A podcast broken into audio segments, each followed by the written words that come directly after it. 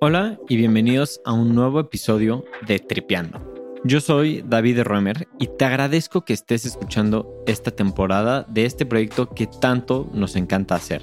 Tripeando es parte de la red de Genuina Media, un podcast network fundado por Iñigo Alegría y por mí para ayudar a podcasteros hispanos a vivir de lo que aman. Si te interesa apoyar Tripeando o alguno de los 30 podcasts de Genuina, puedes hacerlo promocionando tu marca, tu podcast o lo que quieras. Estaremos felices de armarte una campaña que convierta mucho más que una campaña en otros medios. Los anuncios en podcast leídos por los anfitriones tienen cuatro veces más conversión que anuncios en Facebook.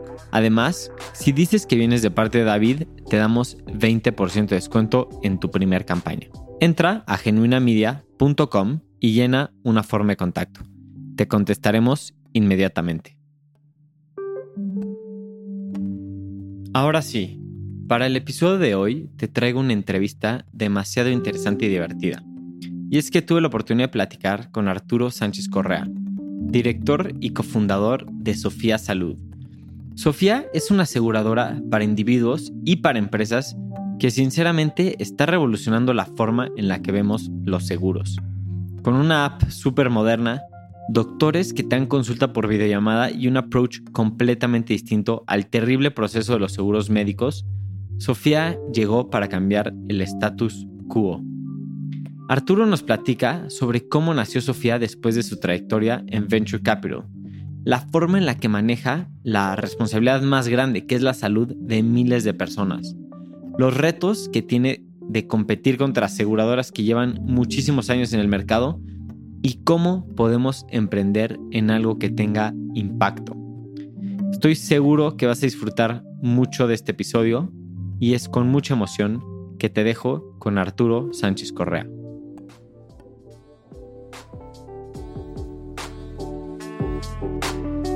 Hola Arturo, bienvenido a Tripeando, qué gusto tenerte aquí. ¿Cómo andas?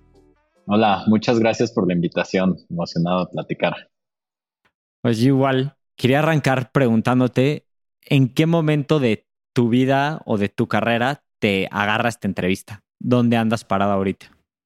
Mm, buena pregunta. Pues en mi carrera llevo ya varios años trabajando en Sofía.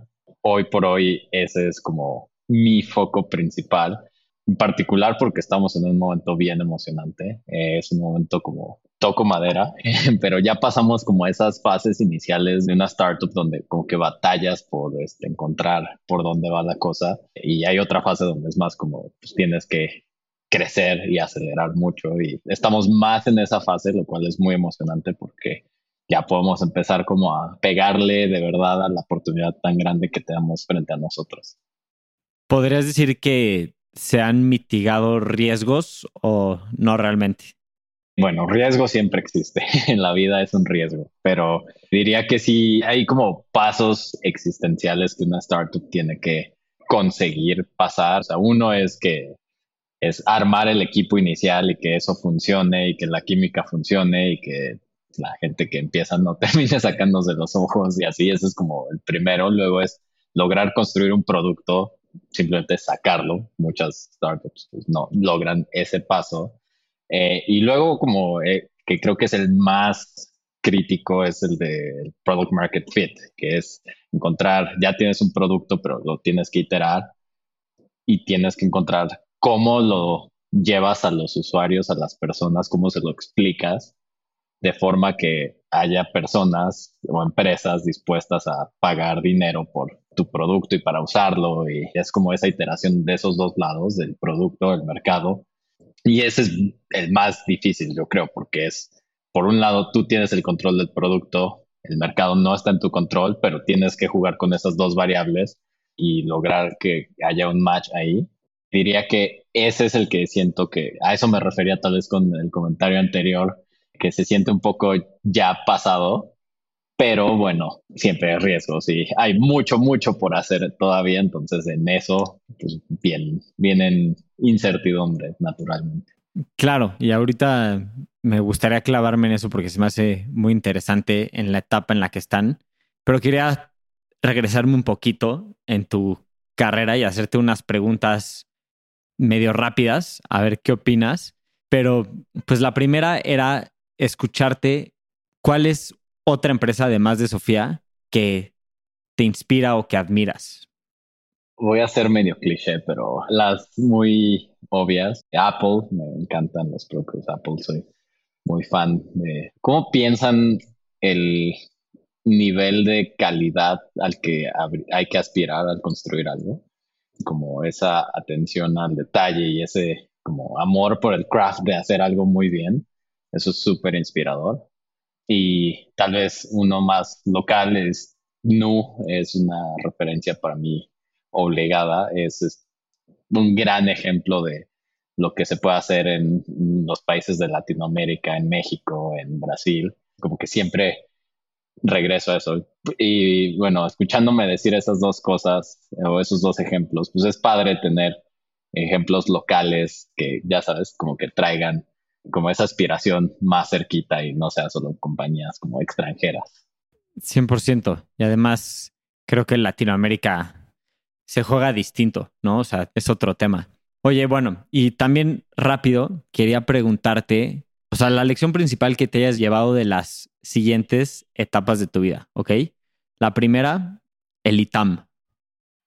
el ITAM fue una etapa y complicada. Eh, ¿Qué lecciones? Uf, la importancia de pues, trabajar duro y echarle ganas, porque estuvo, estuvo muy, muy intenso. yo, yo también estudié ahí y, y sí, concuerdo completamente. Songkick. Ahí, aunque fue un periodo corto, fue como un crash course intensivo en qué es una startup. Ahí se me metió el chip de, wow, puedes empezar una compañía de la nada y crear un equipo y tecnología y un producto que hace que una cosa que te gusta en que eran los conciertos, como que funcione mejor. Fue como, wow. Sigo pensando como aún hoy, como a esos días y varias de las lecciones que aprendí en ese periodo tal vez muy chiquito, pero muy enriquecedor. Fue muy corto, ¿no? Lo que estuviste ahí. Sí, fue un verano nada más, pero te digo, fue como crash course intensivo en startups. Para responder tu pregunta más específicamente, creo que la lección que tuve ahí por varias circunstancias fue como la importancia de la proactividad.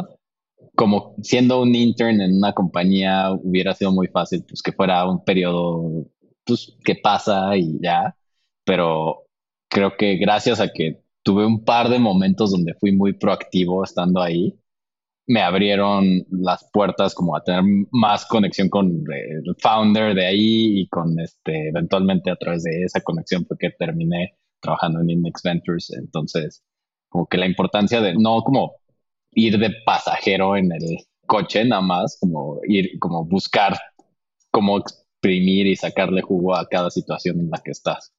Está súper interesante. ¿Crees que ahorita tú ya como founder, o sea, tu rol en reversa, la proactividad que muestran las personas en Sofía se aprecia de esa misma manera que tú la viviste cuando estás en Songkick? 100%. Es súper, súper valioso cuando una persona levanta la mano y dice, oye, yo pienso que esto podría servir y mira, hice esto para enseñar cómo podría servir. Eso es así, un superpoder. Sin duda. Oye, ahora sí, pasándonos a Index, me gustaría que me platiques qué es Index para los que no sepan y qué es lo que hacías y por qué te decidiste ir para allá. Index es un fondo de Venture Capital que originalmente es europeo, pero tiene oficinas en San Francisco y Nueva York ya. Es uno de los fondos más prestigiosos a nivel mundial. Tienen un track record invirtiendo súper impresionante. ¿Por qué decidí ir para allá? Es una historia un poco random porque yo no estaba buscando entrar al mundo de VC que luego después me di cuenta que hay como toda una subcategoría del internet que es como cómo entrar a VC y yo pues no estaba consciente de que eso era a thing. Fue como por una conexión de Songkick que terminé hablando con la gente de Index y terminé trabajando ahí. O sea, la razón por la que entré fue, tenía como esta noción vaga de mucho menos específica que cuando empecé Sofía de algún día me gustaría empezar una compañía, así como algo. Y se me hace que pues estando en este lugar que se dedica a invertir en compañías, pues voy a aprender algo. Como que esa fue la cosa que dije, pues bueno, a ver qué tal. Pero no estaba siendo estratégico a largo plazo, simplemente fue como una oportunidad que te cayó. Sí, o sea, yo no busqué eso, pero al verse la oportunidad, dije, pues seguro voy a aprender ahí de, cómo se empiezan compañías y de qué se trata eso y, así. Sí, o sea, aprendí muchísimo, como que me abrió la cabeza de, tal vez antes tenía, antes de ese rol tenía como un background más técnico y más como de datos y como muy así hands-on y ahí como que me permitió pues estar expuesto mucho más a la visión amplia y estratégica de pues hay startups de este tipo, de aquel tipo en este mercado, es por esta razón esta startup tiene más potencial que esta otra, aparte de pues, mucho aprender de la mecánica del venture capital y de cómo es que una compañía empieza, cómo se fondea, cómo crece y todo lo que está relacionado con eso. ¿Y estabas enfocado en una industria o veías de todo? Veía un poquito de todo. Trabajaba con un partner que tenía un sesgo muy como hacia fintech y ese tipo de cosas con Ian Hammer, que es un crack. Y entonces, pues aprendí mucho de ese lado del mundo, pero pues también trabajé con el resto del equipo ahí, sabía, eh, como conociendo de otro tipo de industrias y te digo, como realmente aprendiendo a pensar en lugar que ocupa una compañía dentro de la economía y cómo eso puede ser bueno para una startup. Y ahí sí, o sea, te diste cuenta que salud era algo que te interesaba o se fue dando distinto eso?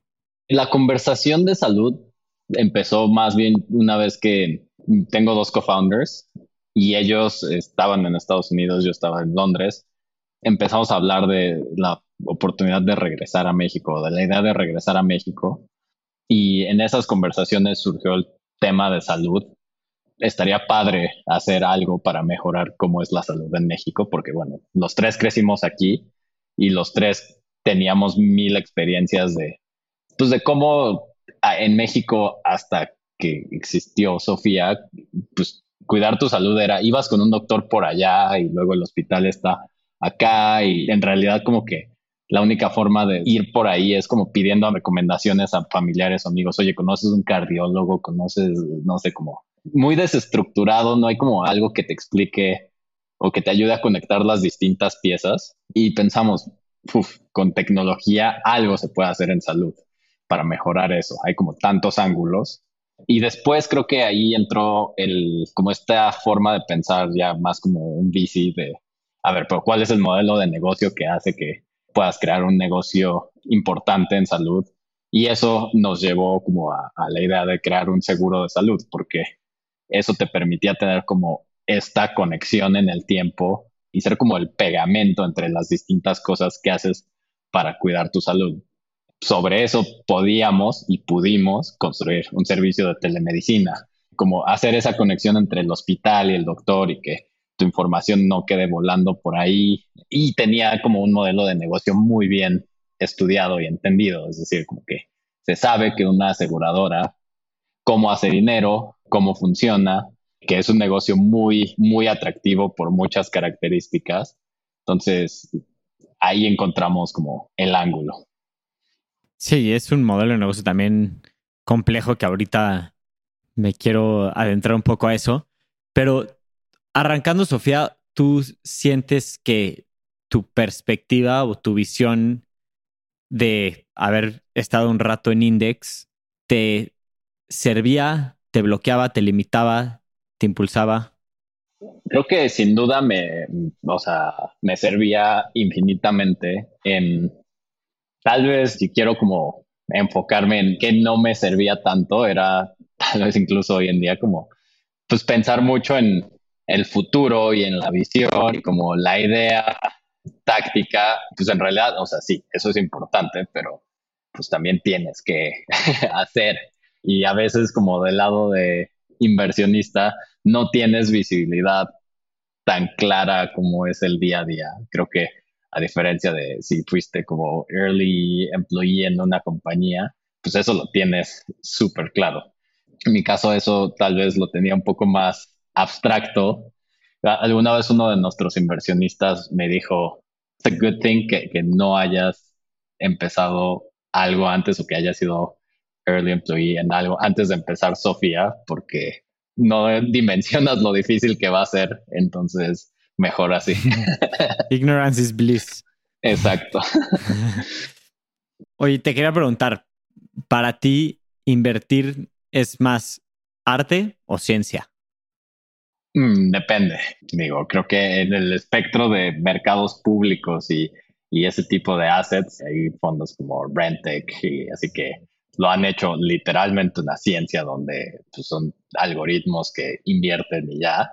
En el otro lado del espectro donde estás hablando con pues, gente con una idea y con una visión, ahí no lo llamaría arte, pero lo llamaría como es una cosa muy de intuición, que se va formando a través del tiempo y toma tiempo y no hay reglas claras, pero es, eh, pues sí, mucho más una cosa intuitiva.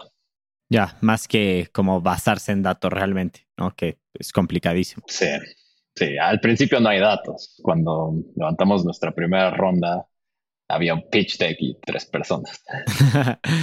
Oye, tú y tus co-founders son cuates del ITAM. Sí, sí, sí. O sea, se mantuvieron en contacto, o sea, vivían en lugares distintos, los tres. Y de que se hablaban por WhatsApp de vez en cuando, cómo mantuvieron esa relación. Tenemos un grupito de amigos del ITAM, nos veíamos este, cuando veníamos en Navidad, porque eh, pues estando todos afuera, como que hay fechas en las que coincides acá o cuando íbamos a la boda de alguno de ahí o ese tipo de cosas, nos mantuvimos muy en contacto y como que ese grupito también desarrolló ahí como mucho gusto por las startups. Hay otro par de founders que estaban ahí mismo en ese grupito y bueno, seguimos todos en contacto hasta hoy. Qué buena onda. Y cuéntame cómo fue el, como este leap que tomaron los tres, porque me imagino que pues, los tres estaban consoleados en sus chambas y, y decir, ¿sabes qué? Sí lo vamos a hacer. Sí, yo tengo muy claro el momento específico cuando pasó como de ser chance lo vamos a hacer a, ah, ok, lo estamos haciendo, que fue cuando hablé con, no con mi jefe, pero con otro de los socios ahí en Index con quien trabajaba, que hoy está en nuestro board, con Neil Reimer. Y fue esa conversación donde dije, Neil, quiero irme a México a empezar una compañía y esto es lo que quiero hacer. Y, fue muy interesante porque esa conversación pasó de ser una conversación que tienes con alguien en tu empresa donde le estás diciendo, a, eh, pues quiero renunciar, a hacer una conversación de, te estás pichando a un inversionista de tal vez de los más renombrados en el mundo en 10 segundos y es como un volantazo ahí muy interesante. Ese probablemente fue mi primer como pitch de Sofía y sí, para mí ese momento fue como, ah, ok, we're committed to this, entonces pues ya abrí la boca, ahora hay que hacerlo. ya, se hizo real. ¿Y de ese momento, el tiempo que te tomó renunciar fue rápido o, sí, fueron más de lo esperado? Un par de meses, me fui hablándolo con más gente en Index, este, mis co-founders también empezaron a hablarlo pues, en sus trabajos, luego pues hablarlo con su familia y planear como esa mudanza de regreso a México. ¿Cuál fue la idea inicial de Sofía? O sea, lo primero que tenían en mente. El otro día estaba viendo un pitch deck este, de esas fechas y, y es sorprendentemente preciso en que, o sea, no nos hemos desviado de ese camino ha habido muchas cosas que hemos aprendido, ha habido cosas que pensamos que era de tal vez secuenciales y en realidad eran más como elecciones, es decir, en ese pitch deck teníamos, primero le vamos a vender a las personas directamente, vamos a hacer B2C y luego vamos a también vender B2B. En la realidad te das cuenta de que pues, tienes que elegir, primero vendimos B2C y nos dimos cuenta después que vender a las empresas funcionaba mucho mejor y decidimos enfocarnos a eso. Pero fue una experiencia interesante ver ese deck y ver, pues sí, mucho de lo que pusimos ahí sigue estando así. Y sé que les tomó un rato desarrollar el producto, ¿no? O sea, antes de realmente salir al mercado. ¿Cómo fue ese proceso?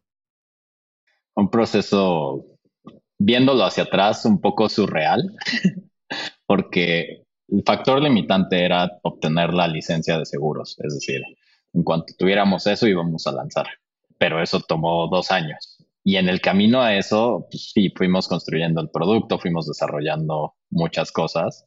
Viendo hacia atrás es como difícil pensar, es, muy diferente a como es hoy. O sea, ese momento donde sales al mercado y empiezas a vender y empiezas a tener clientes reales y eso como que cambia por completo la dinámica de quién eres como compañía y nosotros pasamos mucho tiempo como en esa otra dinámica. Uno de nuestros inversionistas, Nico Kasek, se, se refería a eso como estando en el laboratorio.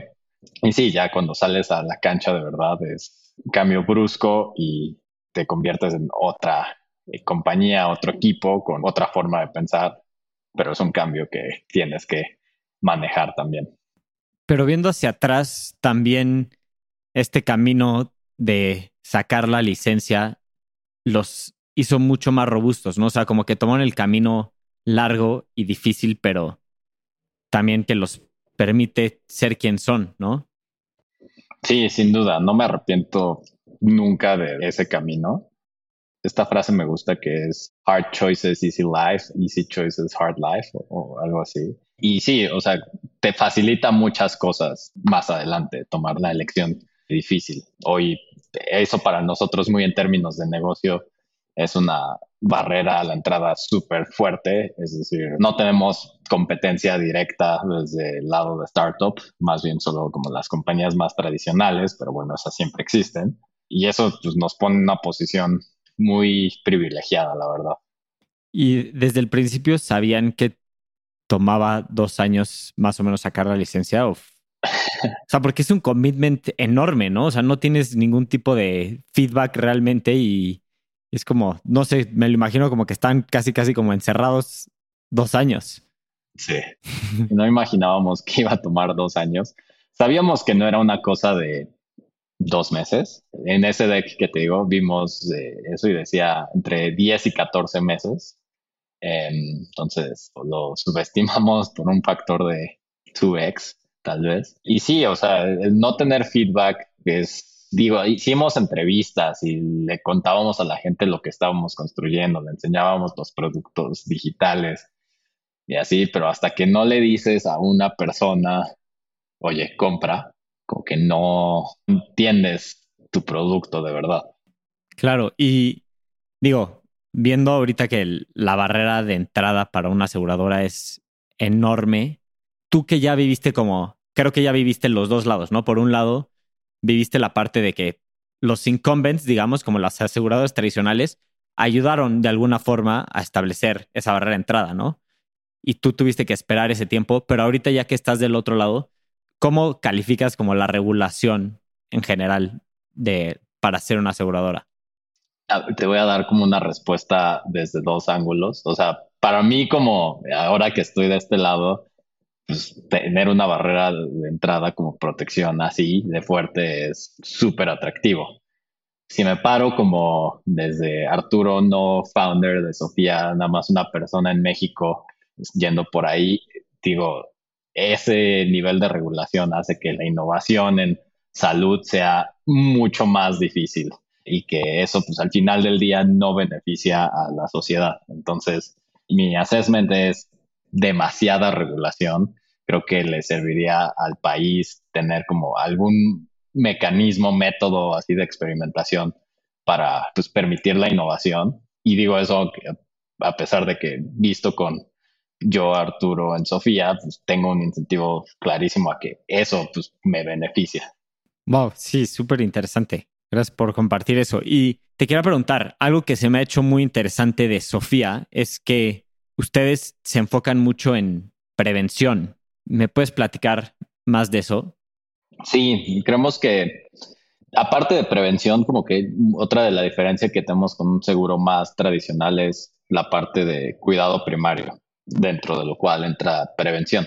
Como que este contraste es pensando como en un seguro tradicional, pues es más como la tarjetita que cargas contigo por si alguna vez pasa algo muy grave y tienes que pagar mucho dinero, como que esa es la función de ese seguro. Contrasta con lo que nosotros tenemos en Sofía, que es pues un servicio de salud, o sea, desde que te sientes un poquito mal puedes hablarle a un médico tener una videoconsulta y luego a través de ese producto ir encontrando si en la videoconsulta te dicen, ¿sabes qué? Necesitas buscar un endocrinólogo o alguna especialidad rara. En vez de como escribir en el chat de la familia y preguntar, ¿alguien conoce un endocrinólogo? Tienes acceso a nuestro directorio médico que está filtrado por médicos con educación muy top. Te ayudamos, o sea, a como agendar. Toda la cuenta de esa consulta sucede a través de Sofía. Sofía cubre la mayoría de esa consulta tu historial médico está guardado ahí en tu app para siempre versus antes, pues tal vez ibas a una consulta con especialista y la receta, pues quién sabe dónde quedó y si un médico dos años después te pregunta, oye, ¿y qué te dijeron ahí? quién sabe. Hoy lo tienes en tu app, que vas construyendo como ese historial que te permite a la larga tener como mejor visibilidad de tu salud, lo cual debería permitirte cuidar mejor tu salud. Entonces no es solo prevención, es como toda esta capa de te ayudamos a manejar el cuidado de tu salud y dentro de eso hay varios elementos de prevención. Claro, y eso se me hace increíble que de parte de Sofía porque creo que también están cambiando de alguna forma el estigma que hay con las aseguradoras tradicionales, ¿no? Y no solo de salud, sino de todo tipo, como que a veces siento que las personas vemos el seguro como un mal necesario, ¿no? Como que lo tienes que tener, pero hay algo ahí que no hace clic. Y justo escuchaba una entrevista tuya donde platicabas de esta parte y decías que tú veías esto en términos de incentivos y que Sofía ha logrado alinear los incentivos con los usuarios, lo cual se me hace muy interesante. Sí, sí, el factor clave que pienso ahí es, si nosotros logramos construir un modelo de negocio donde estamos incentivados a que la gente se enferme menos, eso alinea pues, muy bien nuestros incentivos con los de la persona. Es difícil y no voy a mentir, o sea, no es perfecto, pero hay muchísimas cosas que se pueden hacer que ya estamos haciendo. Un ejemplo así como muy, muy tangible es las videoconsultas te permiten hablar con un internista al momento y eso hace que te la pienses más o tengas como otro punto de referencia antes de tú aventarte a ir a urgencias. Y eso es como una alineación de incentivos padre porque pues, a nadie le gusta ir a urgencias y qué mejor que hables con un doctor y un doctor, un profesional de la medicina te diga, si ve urgencias o no, está bien, relájate, nada más descansa y, así. Y eso para nosotros representa pues un costo menor en visitas de, a urgencias innecesarias. Entonces, ese es como un ejemplo así bien específico donde nosotros de como que ese el gastar en ofrecer esas videoconsultas está alineado con nuestro interés financiero y con la salud de las personas. Es un excelente ejemplo. Además, es súper común. O sea, ¿cuántas idas a urgencia se están ahorrando? ¿No? Es impresionante. Y pues te quería preguntar igual, Arturo, ¿cuál es el reto, dirías, más importante de Sofía ahorita?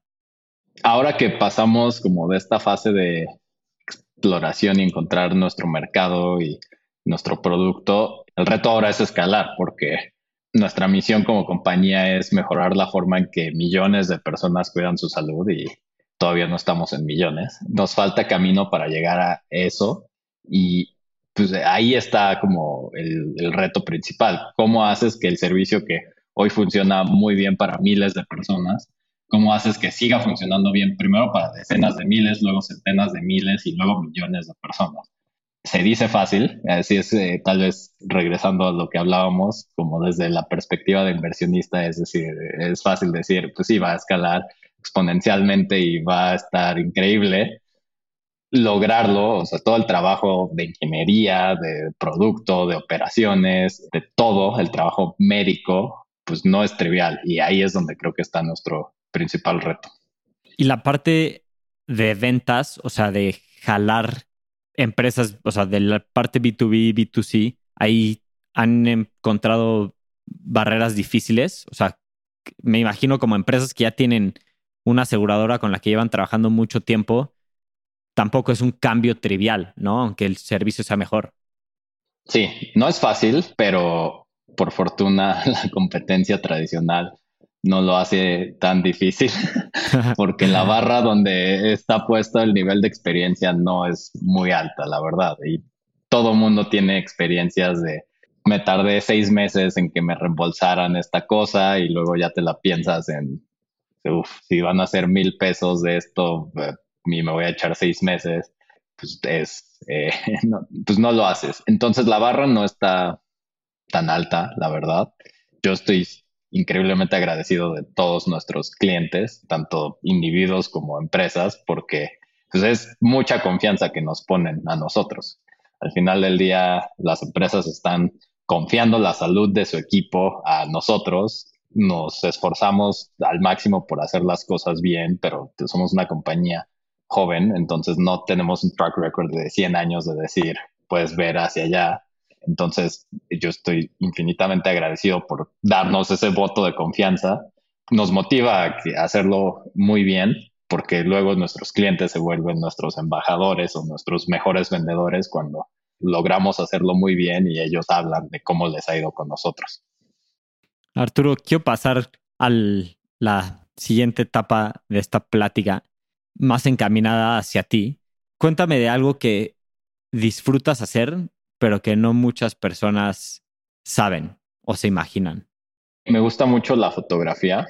Hoy no lo hago tanto por cosas de tiempo, pasear a mi perro y estas cosas, pero es algo que me gusta mucho y en algún momento llegué a hacerlo, no quisiera decir como a un buen nivel, pero o sea, sí le llegué a poner bastante esfuerzo y como hacerlo sistemáticamente, hacerlo pues, más allá de solo cargar una cámara y tomar fotos a lo loco, como que sí le puse esfuerzo y creo que eso, o sea, como ese lado más de creativo y más artístico es algo que tal vez hoy no tengo tan activo, pero sin duda es algo que creo que es importante en la vida.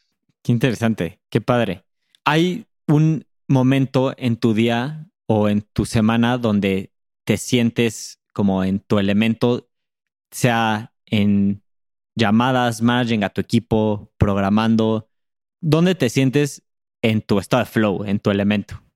Programando es uno que me gustaba. Hoy mi trabajo no involucra mucho programar, pero cuando eso era más mi trabajo, ese era buenísimo. Así, música, varias horas programando, era de mis cosas favoritas mucho del trabajo como CEO es comunicar a distintos foros internos, externos, distintos mensajes, inversionistas, inversionistas existentes, inversionistas potenciales. Y creo que he descubierto como otra fuente de flow en preparar estas comunicaciones eh, y como pensar en, a ver, cómo voy a contarle de esto a la empresa, si es una buena noticia o si es una mala noticia, cómo lo balanceo, qué mensaje quiero que se lleven. Lo mismo cuando estás pensando en, a veces es como una llamada rápida a tus inversionistas, pero en realidad como que tienes que tener como muy preparado mentalmente qué quieres que se lleven, qué quieres decir, eh, eso. Sobre todo cuando son cosas muy relevantes, ahí encuentro un momento de flow también en como pensar como ese hilo conductor y en estructurar eso. Y ahora sí, ese es mucho de mi trabajo.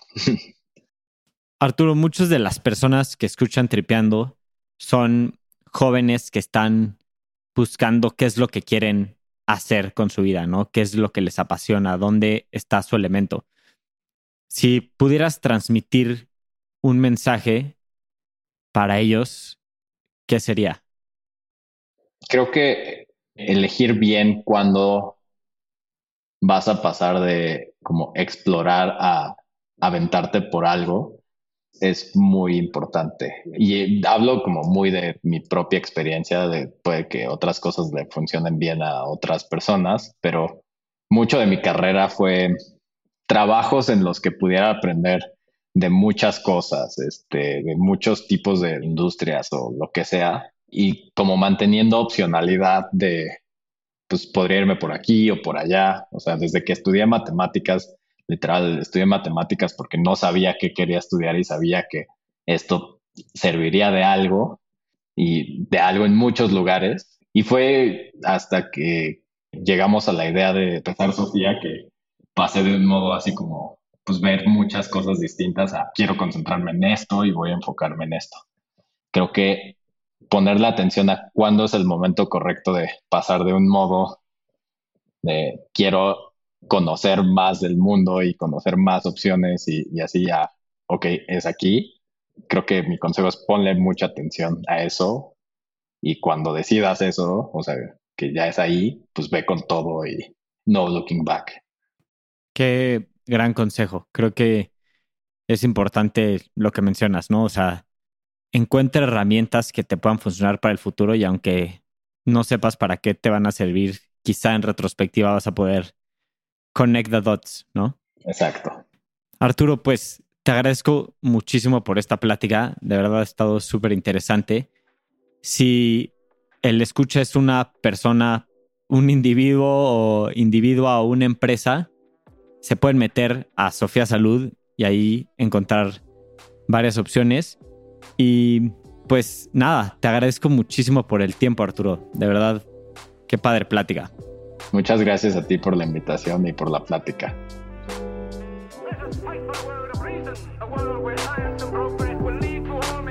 Why don't we crystallize imagination? I have my mind. My mind needs books like a sword needs a whetstone.